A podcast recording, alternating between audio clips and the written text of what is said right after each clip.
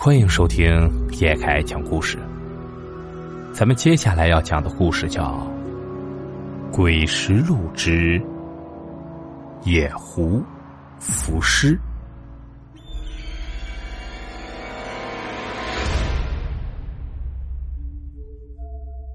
这件事儿啊，发生在二零一零年夏天的大张庄镇。那年，我和几个同乡从张家口的农村结伴来到这儿打工。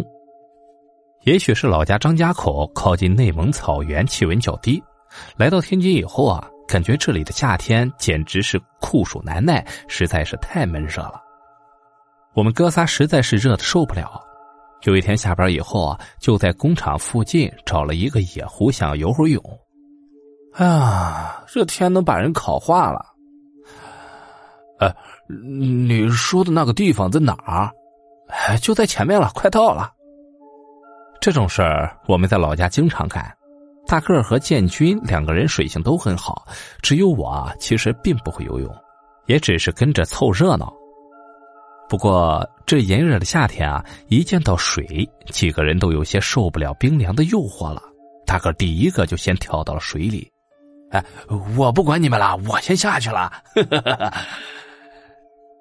喂，你这家伙慢点，等等我。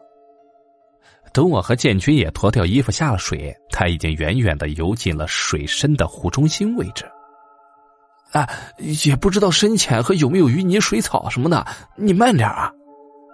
我刚想拦住劝他几句，毕竟啊，这头一次不摸深浅，还是小心一点好。可他早就一个猛子不见了人影。随后，建军也朝我身后冲了过来，看他那样子，也是兴奋的想到中间去。我提醒了两句，但看他那样子也是没听进去，反而嘲笑我是旱鸭子。而我确实是不敢下去，试探着往里走了几次，水一没过胸膛，我就开始心慌，最后还是放弃了。因为水里有一片片的芦苇荡，两个人很快就不见了影子，只留下我一个人在靠近岸边的浅水区。这时我感觉身后似乎有阵阵微弱的水声。我回过头，却发现水面上什么也没有，但那奇怪的感觉可没有消失，像是有什么东西在慢慢的向我靠近。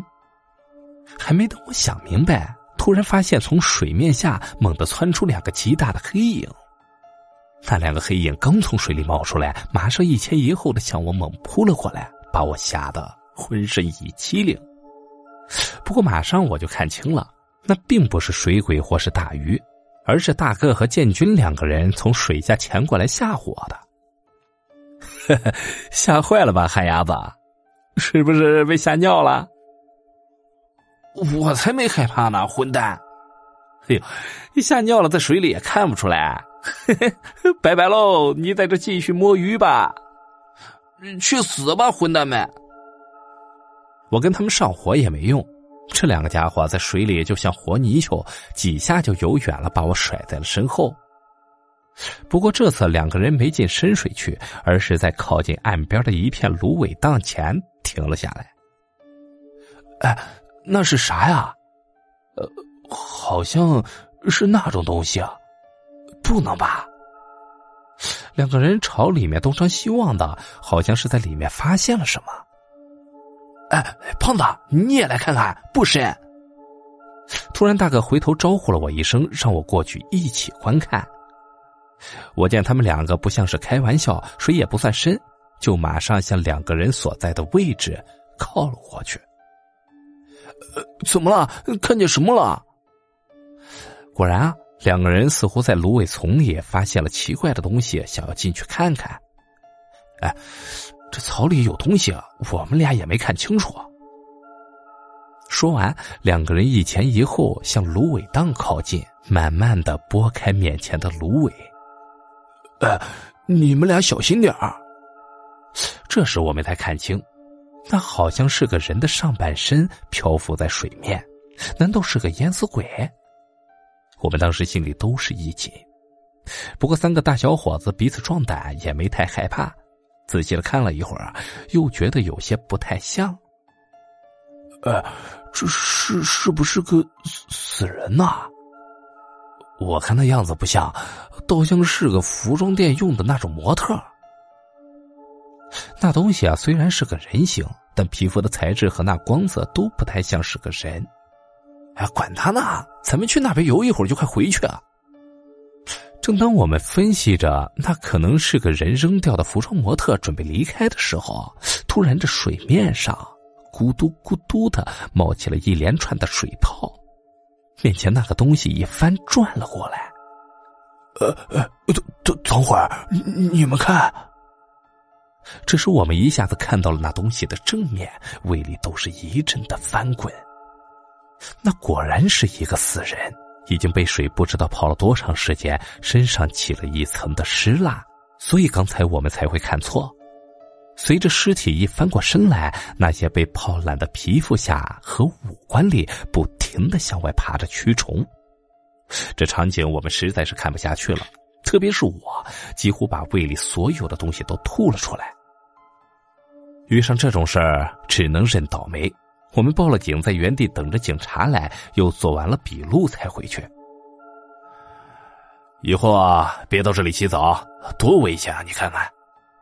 哎，知道了。这一番折腾啊，回到宿舍已经是八点多了，天已经完全黑了下来。可当天晚上出了一件很奇怪的事儿。我正收拾着准备睡觉，却被建军给叫住了。哎。胖子，能陪我去个厕所吗？我有点发怵。呃，你这是咋了？也不像你的作风啊！我跟建军是同村的，从小一起长大，知道他的胆子并不小，怎么会不敢一个人上厕所呢？我当时觉得很奇怪啊，也想起了他下午在水里戏弄我的事儿，于是便跟他开起了玩笑。呃。你不会是下午看见了一个死人就吓着了吧？可却没有想到啊，建军跟我说起了一件非常可怕的事儿。哎，我感觉那死人好像缠上我了。我下午看到那死人的眼睛了。原来在下午看见浮尸的时候，他无意间曾看到了那死尸的眼睛。从野湖回来以后，他就一直觉得浑身发冷，而且感觉周围特别潮湿，就像那个死尸一直跟在自己身后一样。呃，别瞎想了，怎么可能啊？呃，那感觉不不会有错的。我让他说的傻愣愣的看了看他身后，并没有发现什么，但建军觉得那感觉很真实，所以觉得特别的害怕。不过这种事儿多半是自己吓唬自己，我也没法说别的。当时我也没多想，就回到宿舍睡觉了。第二天早上，我起床后发现建军已经早早的走了，这让我挺奇怪的。这家伙平时最喜欢睡懒觉了，通常都是我叫他起床，今天怎么会走的这么早呢？不过马上迟到了。我也顾不上怪他，早上不叫我一起走了，就匆匆的赶到了自己所在的包装车间，开始了工作。大概在上午十点左右，和建军在另一个车间工作的大个突然跑来叫我：“胖子，不好了，出事了！